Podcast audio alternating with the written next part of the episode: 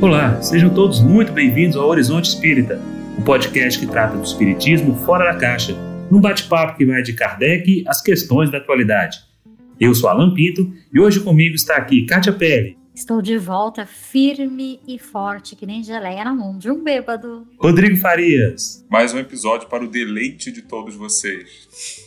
Litsa Morim. Oi, pessoal, tudo bem? E Érico Pacheco. Então, vamos para mais um podcast. É isso aí. Vocês já pararam para pensar sobre a crítica e a importância dela no contexto da humanidade? Quando nós falamos em crítica, a gente sempre pensa pelo lado negativo, a gente sempre pensa pelo lado de que eu não gosto de crítica, eu não gosto de ser criticado, mas a crítica ela tem uma importância histórica no papel das ciências. Que papel a crítica exerceu nas ciências? É o que nós vamos tentar discutir nesse episódio do nosso podcast. O papel da crítica na ciência e também no espiritismo. Litsa Morim, te joguei na fogueira, hein, Litsa? Mas eu queria falar. Você acha que eu ia perder a oportunidade? é, acho que até quando a gente fala sobre a importância da crítica nas ciências, a gente já está reduzindo para o período histórico é, da modernidade, quando a ciência começa a ganhar um espaço proeminente é, entre os ramos do saber, né? Porque, na verdade, a crítica exerce um papel fundamental desde o que a gente conhece como o surgimento da filosofia, né? E a ciência sempre se desenvolveu em diálogo com a filosofia. Então, nesse sentido, acho que esse tema faz a gente pensar por que é que no, nos movimentos religiosos, incluindo no movimento espírita, a crítica aparece como algo pesado. E será que a gente reconhece tudo que ela já contribuiu para a humanidade? E por fim, como fazer a crítica sem correr em problemas que o movimento espírita acredita que estão vinculados à prática da crítica, né? Bom, ciência se funda na ideia de crítica. É claro que a forma da crítica depende de cada ciência, mas basicamente a ideia de que qualquer trabalho ou descoberta que você faça é passível de correção ou aperfeiçoamento, ou mesmo refutação, está na base do método científico. E no meio espírita, no entanto, essa é uma questão um pouco mais delicada, até porque, para além da questão da ciência, né, que a gente gosta muito de reivindicar, a cultura brasileira tem alguns probleminhas com essa questão de criticar os outros. Né, mas isso aí a gente desenvolve ao, ao longo, mas basicamente a ideia é de que uh, nenhuma ciência pode prescindir da crítica, seja ela humana, seja ela da natureza, seja ela de qualquer outra forma que a gente queira criar, né? ciência espírita, por exemplo, a crítica, ela é fundamental, ela é necessária e sem ela não existe ciência. O máximo que pode existir é alguma experimentação empírica que vira dogma. Basicamente é isso. Aliás, a crítica, quando você vai apresentar um trabalho, quem já passou por essa experiência de estar tá defendendo uma tese, fazendo uma dissertação, você está diante de uma banca que está ali para ver quais são os furos que você tem na sua tese, no, no seu argumento, e começar a te criticar desde a capa do seu trabalho, passando pelo miolo até o final. Eu já vi professores falar: bom, já apresentou seu trabalho, agora vamos começar pela capa. E começa tecer aquele monte de, de crítica ao seu trabalho, e é extremamente necessário, porque é com base nesses furos que as suas teses, a, o seu argumento tem, que se vai construindo o saber, vai se construindo a ciência. Aliás, no meio acadêmico, e você, Rodrigo e Litsa, que estão mais envolvidos nisso aí, vão dar um testemunho mais concreto disso, os alunos, eles são encorajados a criticar o trabalho do outro. Porque se não há esse trabalho de crítica, esse processo, a gente permaneceria na Idade Média até hoje, achando que a Terra é plana, embora muita gente hoje ache que a Terra é plana, achando que, a, que o Sol gira em torno da Terra, estaríamos na Idade Média, o que é um risco muito grande. Então, sem crítica, não haveria ciência. E aí a gente pergunta, se a crítica é tão necessária assim, por que, é que nós temos tanto receio dela? Na verdade, na Idade Média, as pessoas educadas, acho que havia, a maioria delas já sabia que a Terra era redonda. Isso estava mais ou menos estabelecido desde a Antiguidade. então, nem na Idade Média, a gente iria para mais atrás ainda. A grande questão é em torno daquilo que a gente compreende como religiosidade, a grande questão está nas culturas religiosas. Então, a pergunta que a gente tem que se fazer é: é possível existir uma espiritualidade que seja inclusiva das críticas? A religiosidade, as formas de espiritualidade, elas têm que ser sempre avessas ao escrutínio racional? Ao meu ver, não, né? É uma forma muito restrita de crença. É aí que tá o fundamentalismo, né? E o fanatismo. Quando você tem medo de pensar, tem medo da razão, que de alguma forma você acha que se você pensar errado, você tá rompendo sua ligação com o ser supremo, né? Você tá correndo risco de não ser salvo. E olha que no espiritismo a gente nem trabalha com a lógica de salvação, né? Mas parece que isso está impregnado no inconsciente das pessoas, aquele medo de estar contra Kardec, de ser ético e se dar mal, vamos dizer assim, do outro lado da vida. Eu acho que tem aí dois períodos diferentes de como a ciência veria a crítica, né? Ah, eu poderia aqui uh, citar talvez a Thomas Kuhn, né? Que ele fala que a ciência ela passa uh, mais ou menos por dois estágios, né? O estado de ciência normal e o estado de crise, né? Onde a, a crítica, o próprio paradigma vai se intensificar, né? E aí vai haver uma revolução científica e vai haver uma troca do paradigma. Então, nos períodos de ciência normal, o cientista tra trabalharia para corroborar né, o paradigma e solucionar os quebra-cabeças e tal. Aí viria os períodos de crise, onde a, a, crítica ao próprio paradigma se intensificaria, né? Então não haveria uma troca de paradigma. Agora, sobre como Kardec vê a crítica, né? Tem um, um livro chamado O que é o Espiritismo, né? Que nesse livro Kardec dialoga primeiro com o crítico, aí depois ele vai dialogar com o cético. O crítico, nesse caso, seria alguém que queria questionar o espiritismo sem um objetivo de estudo sério, né? E o cético seria aquele que duvidava do fenômeno, mas queria realmente aprender. E, aí Kardec vai fazer uma, uma coisa interessante nesse texto, que ele vai falar da, da crítica, né? A crítica, hoje em dia, ela tomou um sentido pejorativo, mas no sentido etimológico, o sentido original, Kardec vai dizer que a crítica era um julgamento, uma apreciação, né? Quando você fala que você é crítico hoje, essa palavra crítica ela, ela vem com uma conotação negativa, né? Que não era assim é, originalmente. O que nós vemos hoje no movimento espírita é aquela velha máxima de que não se deve criticar porque é falta de caridade. E eu vou confessar para vocês que eu convivi muito tempo com, com esse mal-estar até o dia que no programa do Alamar Regis eu vi ele dizendo aquele jeitão né, dele que a gente podia criticar sim, porque quando você critica algo, você critica um texto e o texto está ali para receber todo e qualquer tipo de crítica. O que acontece é que nós, quando criticamos, quando você faz uma crítica a um texto, os espíritas, na maioria das vezes, acham que você está faltando com caridade porque você está criticando o espírito ou você está criticando o médium.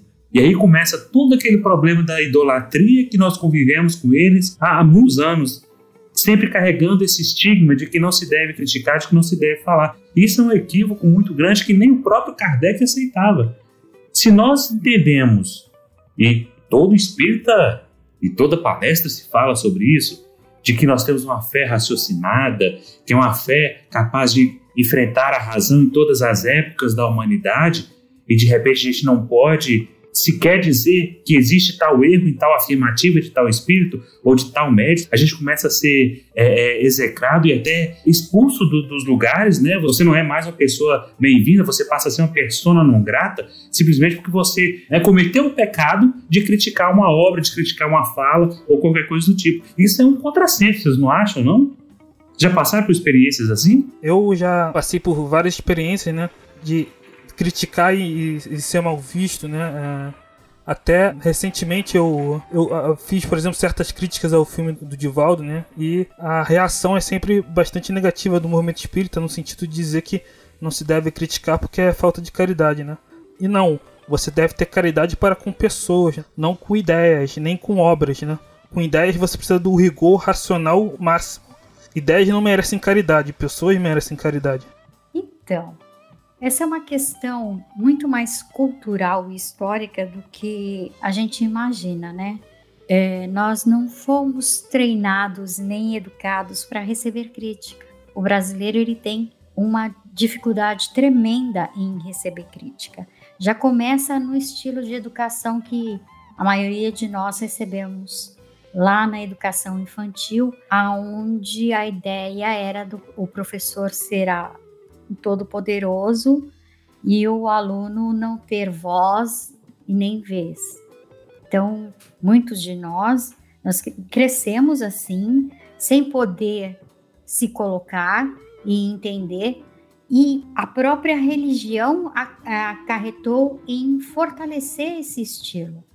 Então é escute, aceite e cale-se.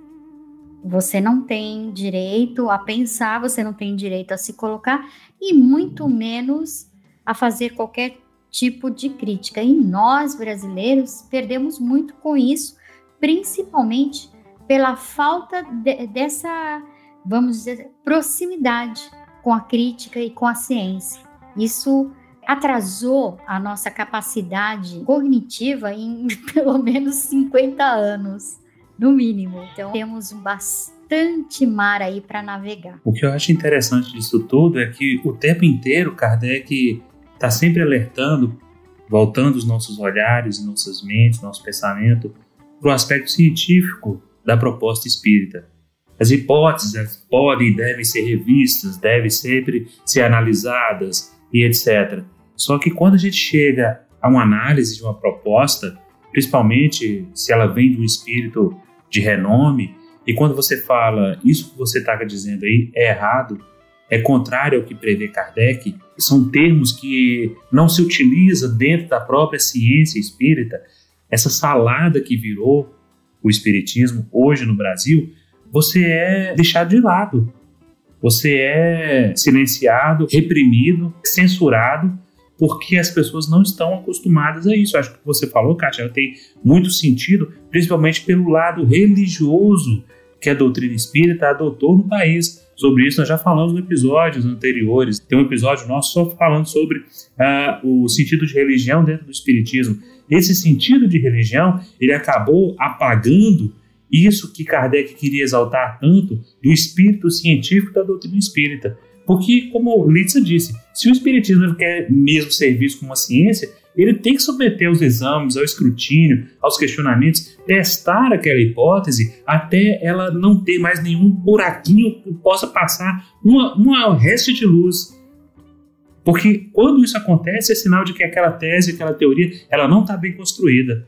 E a gente vê isso demais nas obras de André Luiz, a gente vê isso demais nas obras de Emmanuel, a gente vê isso demais nas obras de Humberto de Campos, dentre outros, cheio de furos, cheio de, de, de ideias, inclusive, antidoutrinárias, contrárias ao que Kardec já colocou. E as pessoas não aceitam. Então nós estamos caindo o quê? Nós estamos caindo na armadilha de uma religião dogmática é aquilo porque fulano falou e ponto, acabou. A, a, questão, pensar como é que pode ser uma, uma forma de espiritualidade, eu tô chamando de espiritismo de uma forma de espiritualidade, que inclua a crítica, que inclua o, o espírito científico, é, pensando ainda que o espiritismo parece estar tá muito mais no, no campo das ciências humanas do que das ciências exatas, embora isso não faça muita diferença agora, é, eu acho que o que a gente precisa, assim, enquanto espírita, é entender que tudo bem a gente ter hipóteses abertas. Isso é uma coisa que existe na filosofia, existe na ciência, você trabalha com certas hipóteses que você não consegue provar elas totalmente, mas você deixa elas em aberto. E quando você tem uma espiritualidade, uma forma de fé, mais ainda, você vai fazer uma aposta numa hipótese metafísica, mas que você acha que é racional. Então, assim, aposta de que Deus existe. É, não é uma aposta totalmente irracional, mas também não dá para provar agora. E tudo bem. Isso tudo para dizer que, de fato, o Espiritismo é um balanço entre espírito científico, filosofia, fé. Então, é uma coisa nova, uma coisa que, não, que não, nunca existiu essa proposta no mundo antes. Então, é até, vamos dizer assim, natural que cause confusão, que seja difícil para as pessoas entenderem acolherem. E a segunda coisa que eu ia falar é que a falta de, de conhecimento histórico também estimula várias formas de fanatismo e de fundamentalismo. Então, por exemplo, a gente fica discutindo hoje qual é o espiritismo correto, como se tivesse que ser feito uma cisma, uma guerra religiosa. Quando a gente, quando a gente olha na a história das religiões, as, as religiões sempre foram compreendidas de formas diferentes por pessoas diferentes. E essas pessoas discutiam entre si. Então, por exemplo, pegar só a história do cristianismo. É, muitas vezes, até nas narrativas dos espíritos desencarnados, que fazem aquelas narrativas bonitas sobre a história do cristianismo, tem um quê de idealização. Os historiadores sabem que os diversos cristãos divergiam sobre qual era a proposta de Jesus e formavam grupos diferentes e debatiam. E isso, se não for feito através da violência, é saudável, porque exercita o livre pensar. Bom, é, sobre essa questão, eu acho que tem dois aspectos aí que são importantes. Realmente, a gente for pegar a obra desses espíritos mais famosos, né, a grande maioria dos quais uh, veio primeiramente pela mediunidade do Chico, realmente é muito fácil tirar dali uma leitura de resignação, de um certo quietismo. Mas a obra deles é tão variada que também existem outras mensagens que é, permitem uma interpretação diferente. Mas geralmente o que se entende mesmo é de que é, crítica é um negócio que deve ser evitado, tem que ser cheio de eufemismos, né? A gente tem até estudos acadêmicos falando sobre como a obra do Chico, sejam os romances, sejam outras de outra natureza, são recheados de eufemismos, né? Existe realmente essa, essa, essa preocupação. Por outro lado, se a gente não levar a coisa tão ao pé da letra, né? vou bancar um pouco o advogado do diabo, a preocupação em como se faz a crítica, a preocupação em, antes de fazê-la, é, de tentar ver se não tem um aspecto positivo que contrabalance, né? ter um certo, certo senso de tato, é um exercício ético bastante é, interessante. Né? Então, acho que aí tem dois aspectos que a gente pode considerar. Né? Tem a crítica enquanto uh, uma crítica, digamos assim, na falta de uma palavra melhor, né, científica, né? uma, uma crítica a algo que está sendo feito, de que poderia ser feito de melhor maneira, né, de uma forma melhor, ou que está errado mesmo, enfim, e apontar que existe um problema ali e a crítica no sentido de é, que é o que acho que o brasileiro é talvez excessivamente sensível a crítica não é questão pessoal mesmo né de você tentar olhar o outro como alguém que é, que a sua crítica talvez possa não ser levada apenas como uma crítica digamos metodológica uma mera correção objetiva né até porque muitas vezes quando a gente no dia a dia né que eu tô falando uma coisa é a crítica que um cientista faz a outro, digamos, que supostamente é uma coisa objetiva e mais uh, impessoal. Isso em tese. A gente sabe que na prática não é bem assim que seres humanos se comportam, mas vamos lá. Outra coisa é muitas vezes que, especialmente dentro de grupos, como os grupos espíritas, né? Muitas vezes quem faz a crítica também está é, não apenas apontando um erro, mas também está incomodado com aquele erro e às vezes essa crítica ganha também outras cores é, pode mesmo ser permeada por outras questões. Pode ser mais agressiva, pode ser, enfim. Então, acho que em si, dependendo aí de, do que se interprete, se por um lado tem aquele pessoal que leva para o extremo, né, não pode ter crítica nenhuma, e acabou. Não pode ter a crítica ao espírito, não pode ter a crítica ao médium, não pode ter a crítica ao palestrante, etc dá para fazer alguma limonada com alguns desses limões no sentido de se tentar ter um certo cuidado com o outro. E aí eu, eu lembro de coisas que a gente encontra no próprio Evangelho segundo o Espiritismo, né, de ter um, fazer um certo exercício de empatia, que inclusive pode até tornar a crítica mais eficiente a partir do momento em que a gente consiga. Porque quando a gente é criticado, o primeiro momento, muitas vezes a primeira reação que a gente tem é de se defender. Porque aquilo vem como um ataque. Mesmo que não seja a ideia, né? Mas acho que é natural, é meio instintivo. Alguém está me criticando, a primeira reação é tentar se defender. E é, quando você consegue burlar essa primeira reação, né? Fazer com que a pessoa veja aquilo como não como ataque, mas como algo que pode ser objeto de colaboração entre quem critica e quem é criticado, que é em tese, repito isso, em tese é o que se deveria fazer em pessoas racionais, né? a coisa pode funcionar muito melhor.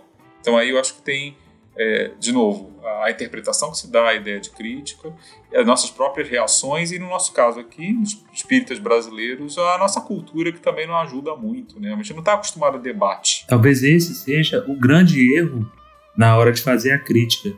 Porque quando você fala, eu não gostei disso que você falou, por quê? Ah, porque eu não gostei. E acaba. Não é criticar simplesmente por criticar. Ela, essa crítica precisa ter um embasamento, ela precisa ter uma, uma fundamentação, Não, não concordei com essa sua fala, não concordei com esse seu texto, porque segundo o autor X é dessa forma, segundo o autor Y é daquela outra forma, e assim por diante. Essa é a crítica, né, como você colocou aí, é, Rodrigo, a crítica científica, a crítica que tem um embasamento. E muitas vezes eu até acho que a crítica, quando você simplesmente dispara, ah, não, não concordo com isso que você falou, e pronto, fica com base na sua percepção pessoal, essa crítica é nociva, ela, além de nociva, ela é inócua também, porque quem cai no descrédito é você. Kardec, por exemplo, ele, ele tinha um, um respeito muito grande à crítica, porque ele entendia que a crítica ela abria um caminho para que o espiritismo pudesse se fortalecer. Porque todas as críticas ao espiritismo foram derrubadas com os argumentos sólidos dele. E o problema maior talvez seja esse: nós não temos argumentos sólidos para fazer crítica ao que está sendo colocado pelo palestrante, ou pelo médium, o que quer que seja.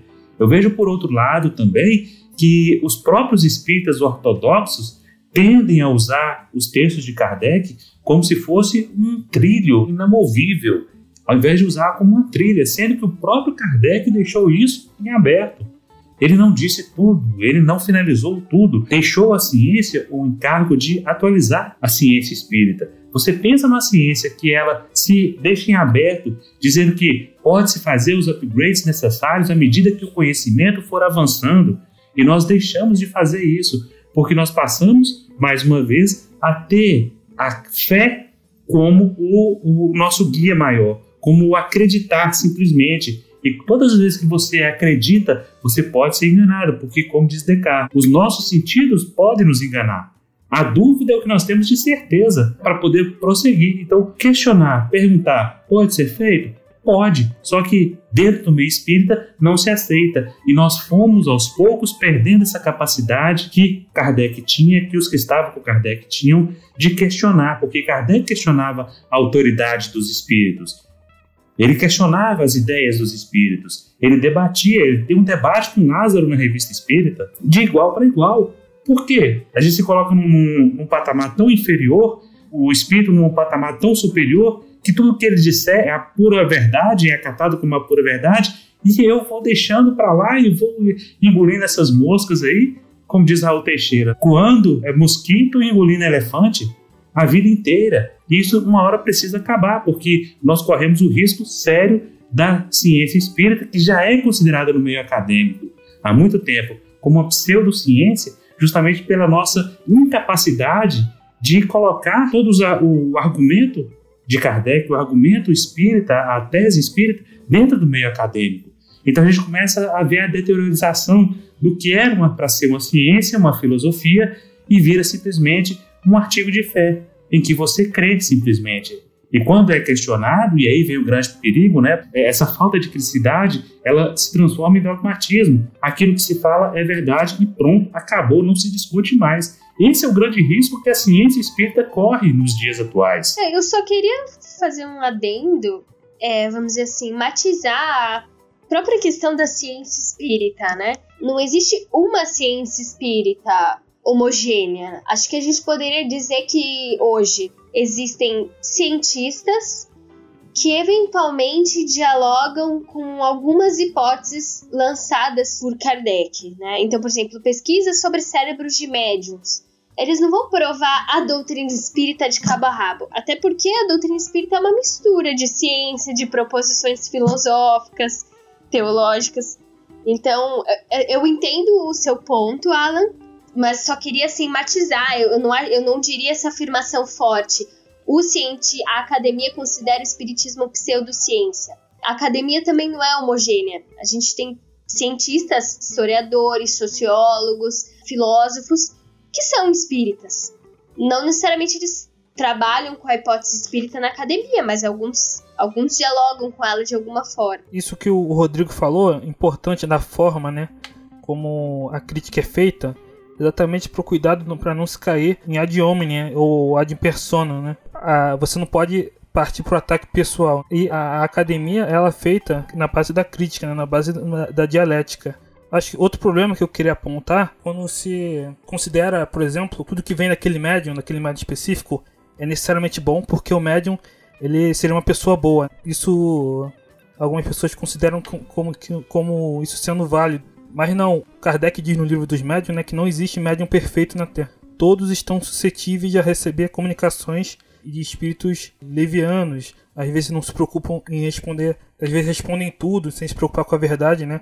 Um, um exemplo claro que a gente tem de por que, que o movimento espírita caiu nessa falta de criticidade é o Emmanuel, né? Se você pegar, por exemplo, o livro Consolador, Emmanuel lá responde sobre tudo, sobre física, sobre sociologia, sobre química. É o Emmanuel, só o Emmanuel falando no livro. E respondendo perguntas sobre tudo. Muitas das vezes, até na, na própria introdução do nosso lar, por exemplo, o, Emmanuel diz que, não, que a gente não deveria criticar o livro, né? Que a gente começasse a criticar o livro, a gente deveria entrar em prece. Ele diz isso, né? Na introdução. Que, que ele que faz a introdução. Mas o Emmanuel era um padre, gente. é, é, é, a cultura. Acho que a gente deveria falar disso. Cada espírito carrega a sua cultura.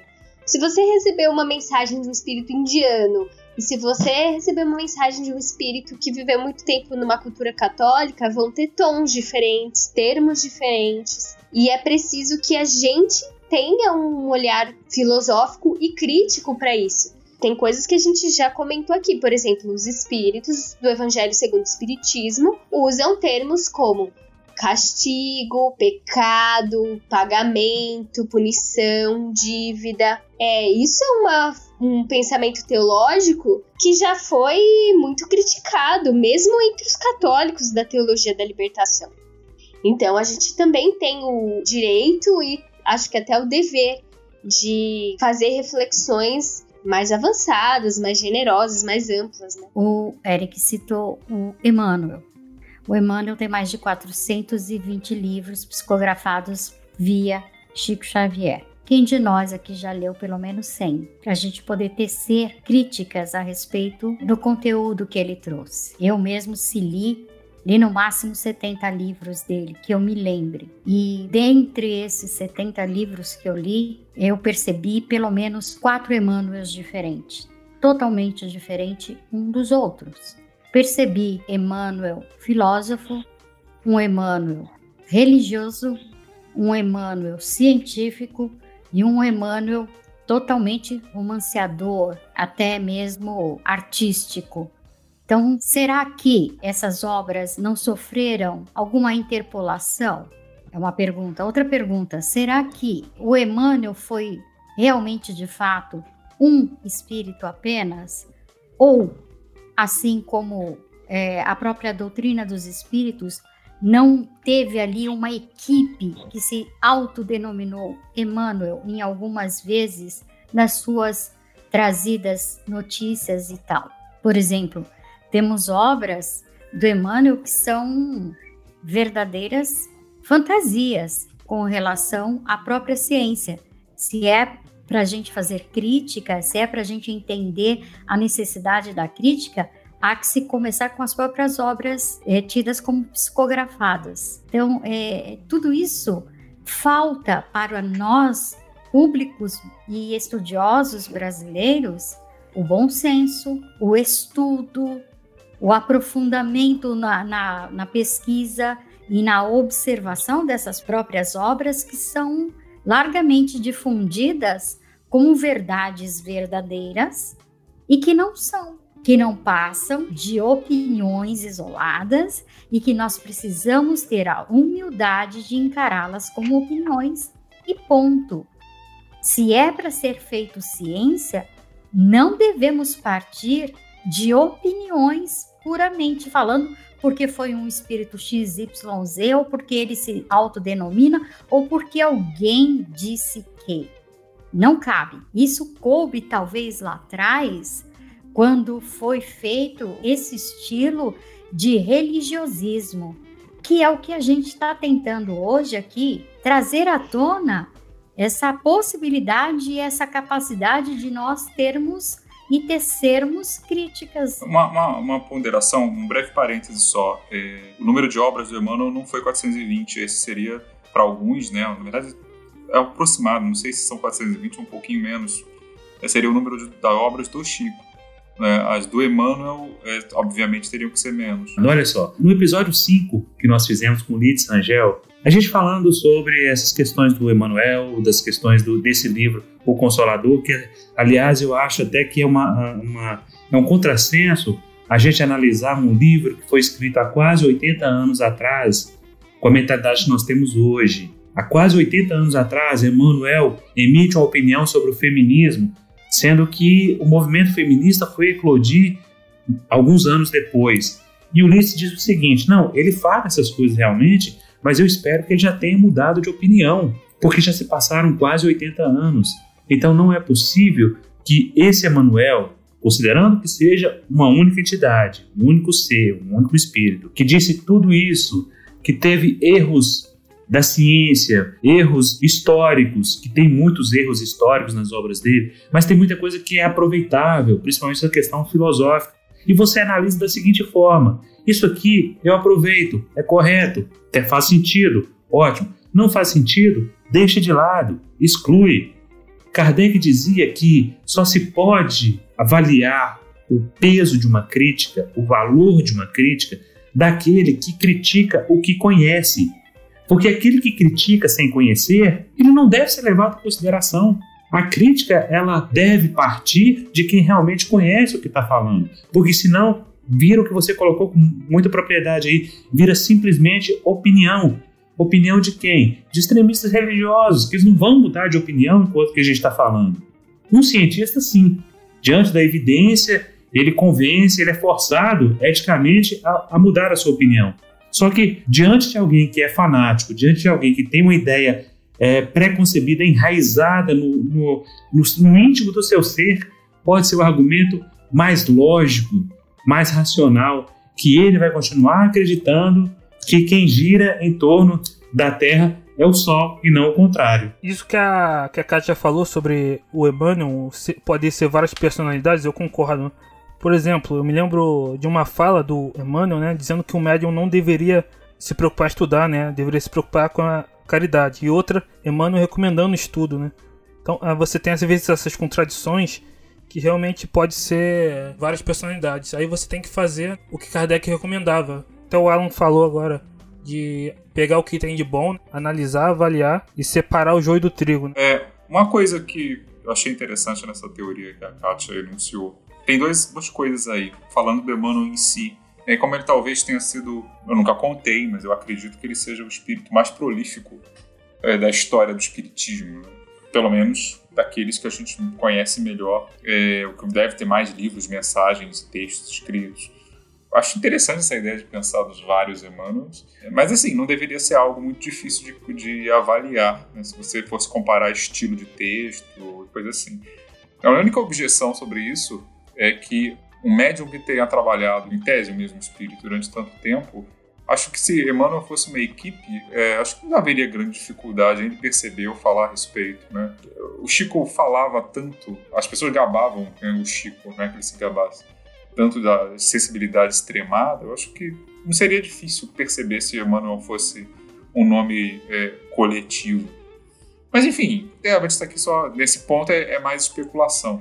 Mas sobre a variedade da obra dele, realmente, assim, já existia feminismo, sim, naquela época. É, já havia o feminismo de primeira onda, né? É, não é, tinha a forma que tem hoje, mas já existia a palavra, já existia a denominação. Agora, o que eu acho interessante é o seguinte: é, mesmo que a gente não tenha lido todas as obras dele, pegando de novo a questão da crítica, não é difícil fazer uma avaliação das obras mais famosas que são assinadas por Emmanuel eu já tive essa experiência, né? Não de forma sistemática, porque não foi exigido, foi uma coisa mais impressionista.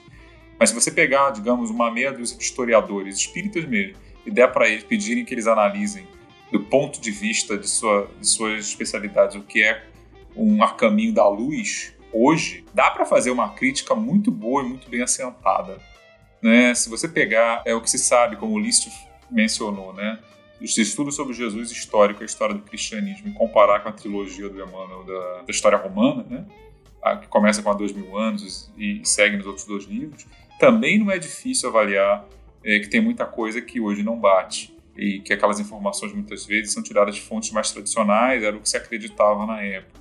Quando se pega o Consolador, que tem respostas até sobre sociologia, química e física, né? E coisas assim. É, também não deve ser difícil você pegar pessoas que entendam minimamente do assunto e ver se aquilo tem um mínimo de base, ou se faz algum sentido, ou se não faz mais.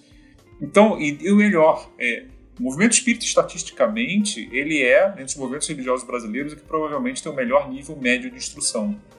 Não é difícil ter físicos, químicos, historiadores que são espíritas. A gente não faz isso, essa avaliação conjunta, simplesmente porque a gente aprendeu a aceitar que aquilo é escritura, é sagrado. Pega até mal, imagina, né, você propor isso. Vamos reavaliar Emmanuel. E eu acho que, é, na verdade, se a coisa for boa mesmo, e eu não duvido que haja muita coisa boa ali, como o Alan disse, aqui se sobrevive ao escrutínio. Né? Mas, infelizmente, e aí é outro ponto que está subjacente à nossa análise aqui, mas tem que ser explicitada, é o seguinte: quem faz esse tipo de análise, quem tem condição de fazer esse tipo de. ter esse tipo de relação com os textos que são eminentemente religiosos, é um grupo muito pequeno de pessoas. Exige um nível relativamente alto de educação e, mesmo assim, é, tem que ser pessoas que estejam dispostas a esse tipo de coisa. Não, não é muito fácil de fazer. E aí eu fico me perguntando, que a outra questão deixa para outro programa, e já sempre revisita a gente quando a gente trata desse assunto. Dá para esperar mesmo esse tipo de atitude filosófica no movimento religioso de massa? Porque uma coisa é você fazer isso num, numa academia, outra coisa é você fazer isso num grupo de estudos mais fechado. Mas em algo que é para massa, no país em desenvolvimento, pobre, carente educacional, dá mesmo para esperar muito, algo muito diferente do que já aconteceu? Sei lá. É, essa questão sempre volta de alguma forma, mas eu gosto de voltar a ela. Será que, é, indo agora bancando de novo o advogado do diabíssimo agora, né? Satanás e pessoa. Será que, na verdade, se a gente não está vendo demais apenas a árvore numa floresta, porque talvez será que um espiritismo que fosse baseado tão cerebral assim, será que ele ainda existiria? Será que ele cumpriria sua missão frente à humanidade, né? De consolador, de esclarecimento? Será que ele se propagaria de forma eficiente? Será que a gente teria mais do que 10 pessoas com quem conversar sobre esse assunto no, no grande Brasil? Porque eu conheço um monte de espíritos que não alcançariam essa proposta de jeito nenhum. É, mas eu acho assim, que, que não é por isso que a gente deva deixar de lado essa ideia de, da pesquisa. Embora ela não tenha uma receptividade tão grande assim dentro do movimento espírita em si. Por que, que eu digo isso? Porque, como você citou aí, Rodrigo, se você faz um levantamento histórico para apontar falhas, você pode, e o próprio Haroldo Dutra alega já ter feito isso, levantamentos históricos para comprovar que tudo aquilo que Emmanuel falou em há dois mil anos, né, no, no romance de Paulo e Estevão e etc., é concreto, é verdadeiro. Quando ele fala da, das galhas, quando ele fala das rotas marítimas, que descreve é, 50 anos depois, etc., no livro 50 anos depois, e o, o Haroldo alega que, com os estudos que foram feitos, comprovaram que realmente tinha aquela rota etc, etc. Então é a mesma história que a gente os nossos irmãos adventistas é, investindo pesado na arqueologia para descobrir a Arca da Aliança, para descobrir a Arca de Noé, todos esses mitos religiosos que eles realmente existiram através de vestígios. O Marcelo Gleiser ele fala justamente uma coisa muito interessante comparando os mitos religiosos, né, e a ciência. Ele diz que os mitos religiosos eles buscam explicar o desconhecido com o desconhecível e a ciência ela busca explicar o desconhecido com o conhecível. O próprio Kardec coloca isso no livro dos médicos que todo ensino metódico ele tem que partir do conhecido para o desconhecido. Porque a gente precisa ter uma base. Qual é a nossa base? Onde nós vamos fincar o pé? É Kardec? Ok. Então, a partir de Kardec, o que vem depois? Isso está de acordo? Isso não está de acordo? Kardec está de acordo? Isso que Kardec coloca faz sentido porque, se por um lado nós temos as pessoas que se baseiam em Kardec como a, a, a âncora para questionar as, as outras, é, os outros pontos dos outros espíritos, dos outros autores, por outro lado, a gente tem também aqueles que acham que o que Kardec escreveu, escreveu na pedra e que não se apaga. Esse é um outro tipo de extremista também que é muito perigoso. Aquele que não, não abre as, o leque de opções para enxergar outros pontos de vista. Não, porque Kardec disse assim: então você passa a tratar a ciência de Kardec como bíblica. Está escrito na Bíblia, então é assim que tem que ser. Kardec disse assim no livro tal, então é assim que tem que ser. Espera aí, o que você falou faz muito sentido sobre o equilíbrio entre a filosofia, entre a ciência e a religião. Essas coisas têm que estar em equilíbrio, em harmonia. E se pende para um único lado, os outros lados se enfraquecem. E o que nós sentimos é que pende para a religião. E volto a concordar com você também, Rodrigo, quando você diz que será que se não fosse assim, o Espiritismo teria se expandido? Eu hoje tenho certeza que não. O Espiritismo não teria se expandido se não fosse esse lado religioso. Só que nós precisamos voltar um pouquinho, um pezinho atrás, para ter uma visão mais ampla do panorama, para começar a reavaliar. Não é criar uma nova ciência, mas é recompô-la, é readequá-la. O mundo mudou, as concepções de, as visões mudaram, as concepções de vida mudaram e parece que a gente ainda está preso lá em 1941, época em que foi é, editado o livro O Consolador, que o Eric falou aí, um livro de quase 80 anos atrás. Então essas coisas a gente precisa rever, atualizar e seguir em frente. Descarta o que não, não, não presta, descarta o que não, não é adequado e vamos analisar. Como disse o Paulo, analisar tudo e retende o que for bom. Então o que for bom a gente fica pra gente, a gente usa como lição de vida, porque esse é o objetivo da doutrina espírita. Esse é o objetivo do espiritismo. É fazer com que nós nos melhoremos. Eu, eu e cada um de nós conseguir chegar até esse ponto para que, que a gente pudesse entender o que realmente é o melhor para as nossas vidas e para o nosso progresso moral. Eu queria salientar a dimensão política da crítica. Como é que eu vou começar a falar isso? Bom, a primeira coisa que eu estava aqui pensando enquanto vocês falavam é que essa questão é, sobre Emmanuel diz várias coisas. O meu o, o ponto principal nem seria se questionar se são vários Emmanuels ou se é um só, se é coerente ou se não é coerente.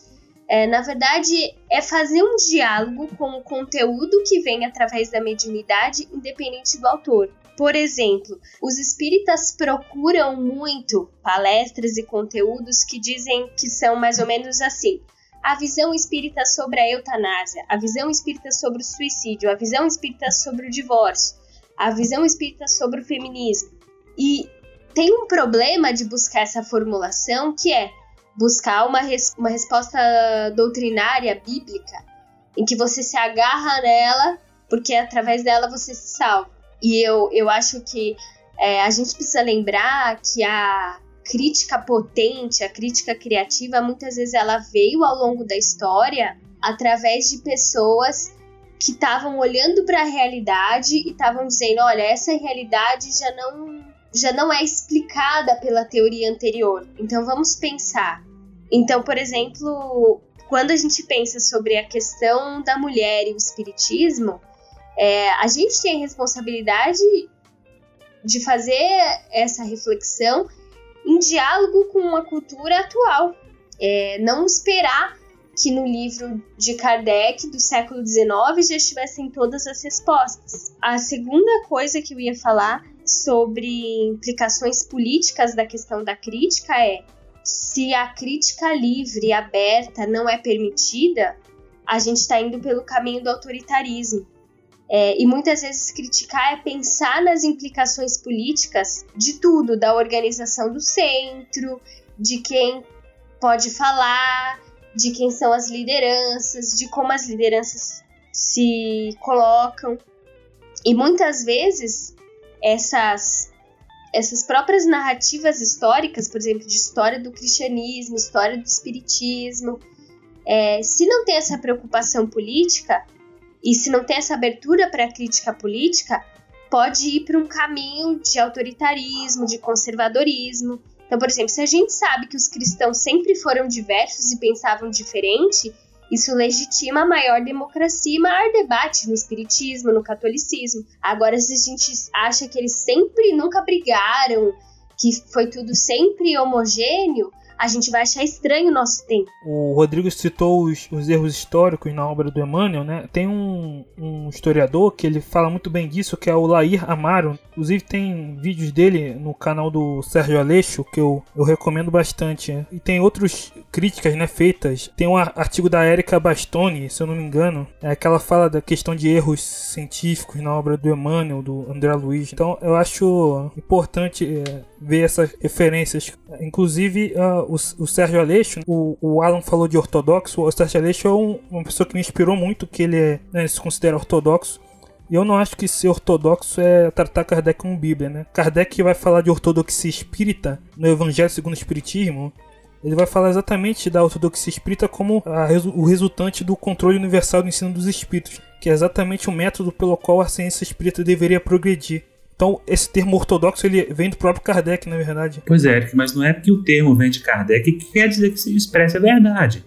A ortodoxia, da forma como ela é encarada hoje, ele está muito ligado a, a, ao cerne da questão. Aquilo ali é e eu não mexo. Isso é ortodoxia. Não é você voltar à origem das coisas. É você dizer, não, essa é a verdade e não se fala mais nisso. Esse é o sentido de ortodoxia quando se fala hoje que está muito próximo do dogmatismo, que aquilo que eu acredito é verdade e não se fala mais nisso. E o que nós vemos hoje, essa busca pela ortodoxia, é o que Nietzsche falou, é o autoritarismo. Você tem um poder que diz que não é poder, mas é poder, a FEB, ela emana todo um arcabouço de, de regras, de normas, de condutas, que aquilo ali é o que a FEB emanou, é o que presta, é o que deve ser seguido, e o restante se desconsidera. E você vê muita gente que se levanta para falar e é simplesmente excluído. Por quê? Porque gostam de ouvir as frases melosas do Haroldo Dutra, gostam de ouvir o Rossandro Klinge, gostam de ouvir o Divaldo Franco se metendo a falar de um monte de coisa que é além da, da própria capacidade intelectual dele. Eu tenho um áudio do Divaldo aqui explicando a, a microcefalia, em que ele diz que o peso atômico do espírito é que atrai o espermatozoide, mistura as coisas simplesmente porque não, não, não, o orgulho não permite dizer, não, eu não sei.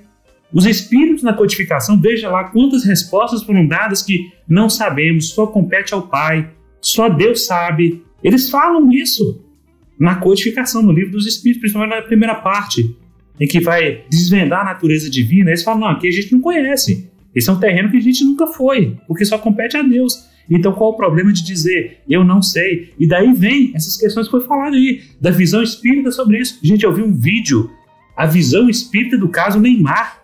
Pelo amor de Deus, isso coloca a doutrina espírita no mais ridículo dos ridículos. E passamos a ter visão espírita disso, visão espírita daquilo, visão espírita da microcefalia. Gente, é um processo tem uma, uma razão de ser que a ciência explica. Agora você quer colocar por trás da ciência uma fantasia para justificar as suas próprias falas, as suas próprias fantasias? Não, procure, procure no YouTube Visão Espírita do caso Neymar. Vocês vão encontrar. Olha, eu estou muito interessado aí nessa versão espírita do caso Neymar. É, eu quero, inclusive, saber quais os espíritos entrevistados e por quantos médiums. Porque deve ser realmente interessante. Então a gente precisa fugir disso, gente, de ter respostas para tudo. Quando a gente começa a ter respostas para tudo, a gente começa a inventar. E aí vem o grande problema no avanço da ciência espírita, que é, e principalmente da crítica, né? Por que a crítica não é tão bem recebida? Porque muitas vezes, quando você critica a pessoa, imagine que você esteja criticando o ídolo dela, aquele a quem ela idolatra, seja o palestrante, seja o médium, seja o espírito que autor de uma obra, veja quais são os livros que mais vendem. São aqueles que estão ditados pelo espírito X, psicografado por médium X, ou aqueles livros de pesquisa, resultado de trabalho de pesquisa histórica, de pesquisa científica, dentro da própria doutrina espírita. Eu tenho certeza absoluta, sem olhar número nenhum, que é o primeiro grupo, porque que nós nos habituamos a isso, a crer sem questionar, a engolir tudo isso sem dar o mínimo de chance para o pensamento, sem dar o mínimo de chance para o raciocínio, para a razão, para a lógica. Coisas que a, a doutrina espírita foi fundamentada, nós estamos esquecendo. Mas aí já é, como diz o Rodrigo, conversa para outro episódio. É, uma outra sugestão de tema, né? A influência da carência educacional brasileira no movimento espírita, que eu acho que, na verdade, a gente tende a falar compreensivelmente, a gente tende a falar muito dessas questões como se elas fossem uh, inerentes a algum problema, uma concepção intelectual equivocada, um desvio do movimento espírita, mas a gente tem que lembrar também que isso mesmo que a gente está falando, né, de exigir verificação empírica, exigir mais cuidado e tal, tudo isso, isso é um insight que eu estou tendo agora, né? Eu não pensei nisso não. Mas são coisas muito típicas que, de alguém que tem nível educacional, seja formal ou seja autodidata, relativamente alto. E assim, eu tenho certeza de que os evangélicos têm os mesmos problemas, católicos também têm. A única diferença é que na nossa doutrina isso incomoda mais, porque a gente tem uma coisa que eles não têm, que é a reivindicação é, da ciência, do estudo. Né? A gente consegue... Na verdade, vamos ser francos, né? geralmente o espiritismo se coloca no patamar acima, né? ele, é uma, ele se vê como uma espécie de atualização de religiões que durante o tempo teriam sido contaminadas por superstição, equívocos, etc, etc, etc. Então, assim, é, a gente ter essa mesma carência nesse contexto doutrinário, para alguém que tenha olhos de ver, isso realmente fica mais evidente. O problema é como é que você resolve isso, porque eu, mais e mais eu me convenço de que talvez não seja uma coisa que se resolva dentro do movimento espírita tão somente. Isso é um negócio que exige, como pré-requisito, algo que está além até do movimento espírita, é um negócio quase que de base mesmo, né? É uma escolaridade decente na população, por exemplo. Mas o caso da escolaridade aí, Rodrigo, ele é interessante, mas o, que a gente pode perceber também, principalmente nos relatos daqueles que deixaram as casas espíritas, é justamente isso. Eu não suportei mais tanta, tanta coisa, tanta idolatria, tanto descaso, tanta controvérsia dentro da própria doutrina espírita. Dizem que o espírita estuda muito, mas eu acho que o espírita simplesmente só lê muito. Nós temos sim o maior nível educacional entre todos, todas a, a, as outras religiões, vamos dizer assim. O menor índice de, de analfabetos está no espiritismo, mas isso ainda é muito pouco, porque nós não fazemos a ciência espírita. Porque quando você se levanta e fala, a sua voz é abafada, porque não se pode criticar, porque é falta de caridade. Enquanto houver esse sentimento, enquanto houver essa ideia, esse raciocínio de que a gente não deve fazer nenhum tipo de crítica, a ciência espírita não avança.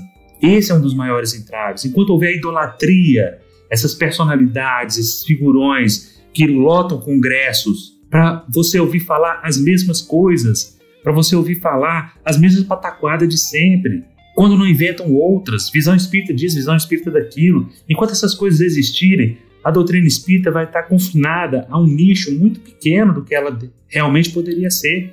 Eu tenho certeza que não é nem 1% do que Kardec sonhou que fosse o espiritismo um dia. Mas fazer o quê? A semente caiu nessa terra e aqui deu frutos.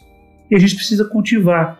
Só que eu tenho que fazer um melhoramento genético, porque essa raiz ela está sendo atacada por fungos. Os frutos estão sendo prejudicados por essas moscas varejeiras aí que estão dando visão espírita de disso ou daquilo. Então a gente precisa trabalhar muito essa terra para que a gente um dia possa ver o espiritismo vigorar, não da forma como está hoje, mas eu, eu te garanto que da forma como está hoje é melhor do que nada. Eu assumo isso. Eu acho que é essencial falar para o nosso ouvinte. Eu acho que o que a gente pode fazer, independente da questão educacional no nosso país, é dizer para os nossos interlocutores que o livre pensar não está em contradição com a espiritualidade. Que você pode pensar o que você quiser, que você pode duvidar de tudo, e isso não corta a sua ligação com os espíritos que te amam, com Deus. Porque é a partir desse paradigma de espiritualidade que a pessoa se sente livre, que ela se sente fortalecida para tomar suas posições. Então, isso é uma coisa que, se fosse uh, divulgada, já dava um impulso. E aí, a partir daí, a gente se sente instigado a pensar sobre todos os problemas da nossa época com menos medo, com menos limitação, assim, da autoridade de um religioso que vem de fora e diz a visão espírita sobre X é Y.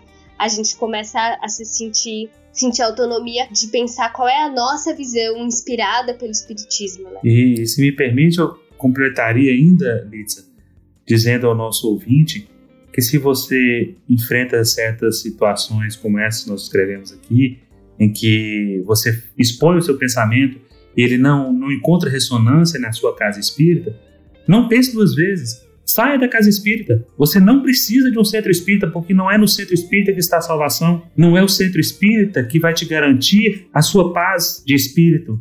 O que vai te garantir a sua paz de espírito é a sua consciência. Um dever ético cumprido todo santo dia. É você tratar o outro com dignidade, com respeito, você tratar a si mesmo com respeito. E se a sua casa espírita não está te tratando com respeito, não fique, você não é obrigado a dar suas pérolas aos porcos. Saia e siga livre. Você pode ser espírita, sim, sem ter um centro espírita. Porque muitas casas não estão preparadas, e você vê isso nos relatos dos que deixaram.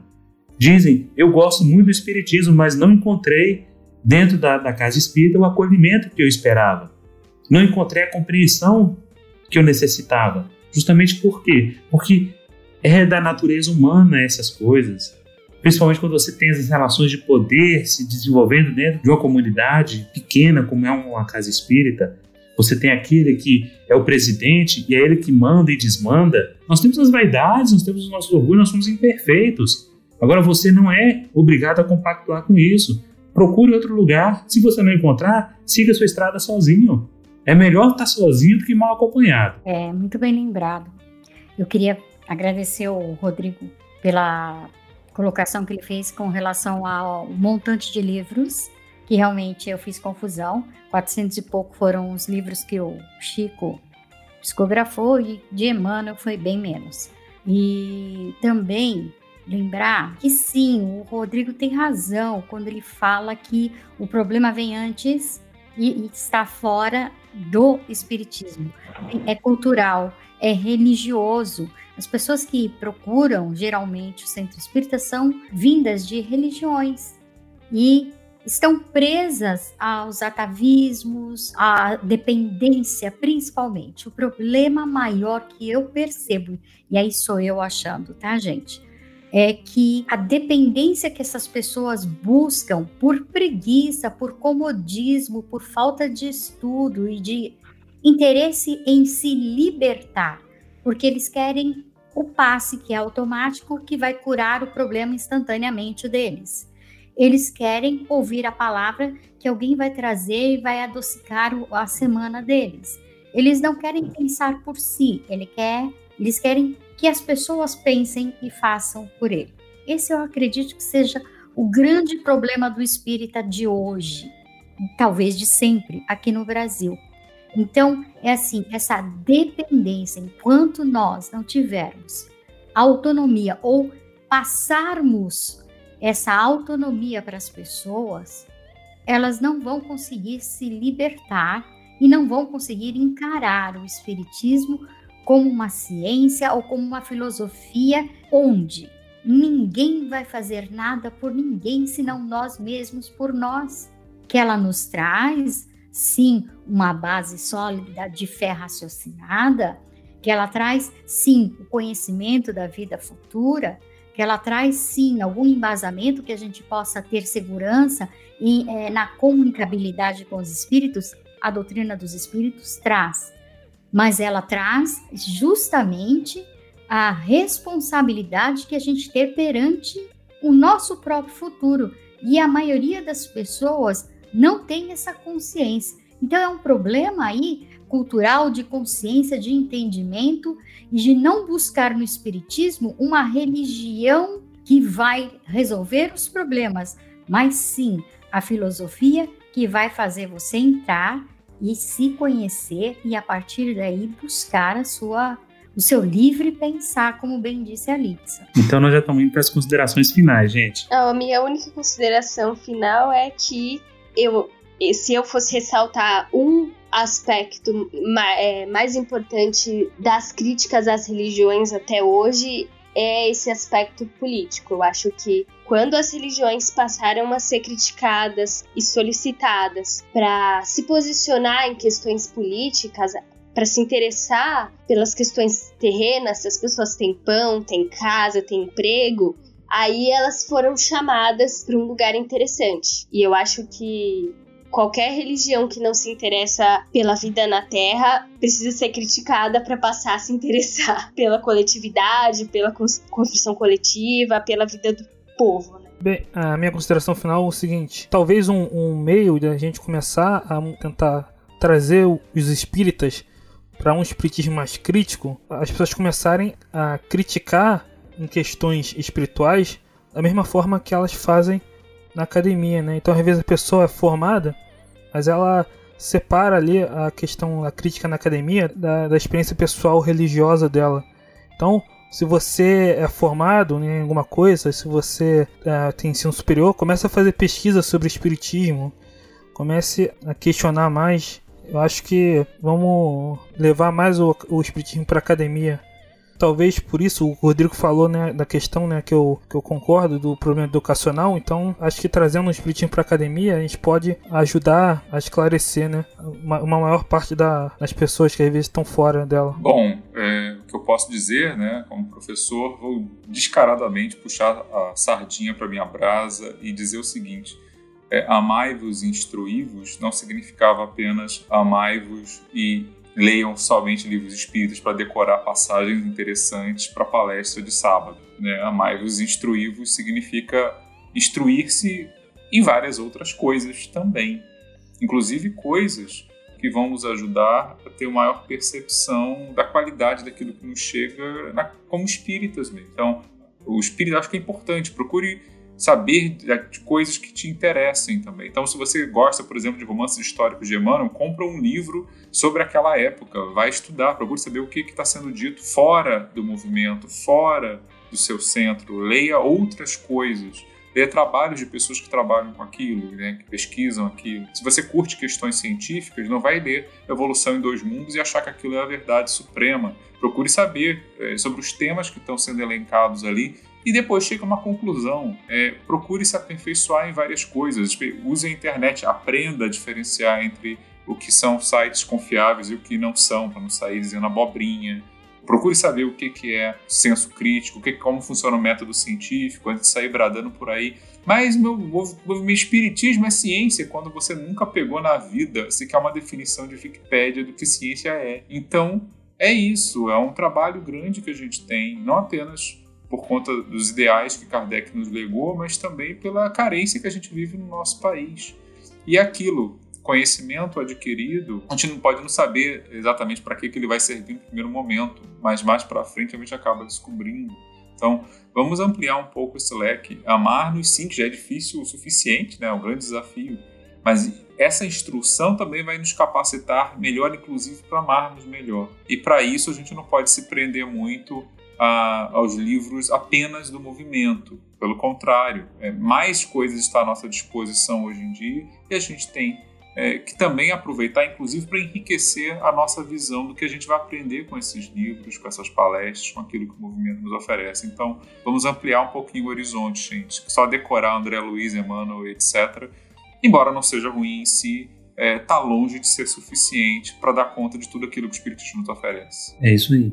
Eu acho que quanto mais você lê, quanto mais você estuda, principalmente coisas que estão fora do Espiritismo, fora da caixa, mais condições tem de você fazer conexões até para entender a própria doutrina espírita. É isso aí, meus amigos. Estamos chegando ao final do nosso episódio e eu gostaria de ler aqui os comentários que nós estamos recebendo pelo direct do, do nosso Instagram. O Pedro Carlos Leite colocou o seguinte: Adorei o episódio, estou ouvindo os outros. Parabéns pelo podcast.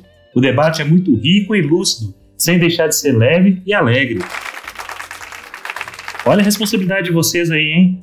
MS Pacheco 82 colocou coisa mais linda, sempre maravilhoso ouvir esse ser humano incrível que é o Ícaro Kadoshi.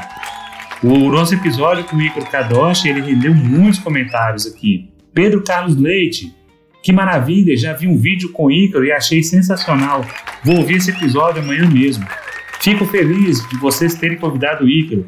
O vídeo dele alcançou certa repercussão e acho que é uma oportunidade incrível de abrir a cabeça da comunidade espírita. Muito legal. O Everton Camara, olá, estou incrivelmente apaixonado pelo trabalho de vocês. Peço a vocês que não deixem de produzir. Tem aberto muito a minha visão. Obrigado. Olha que maravilha. Bárbara Saulo, que maravilha! Já vi um vídeo com o Ícaro e achei sensacional. Vou ver esse episódio amanhã mesmo.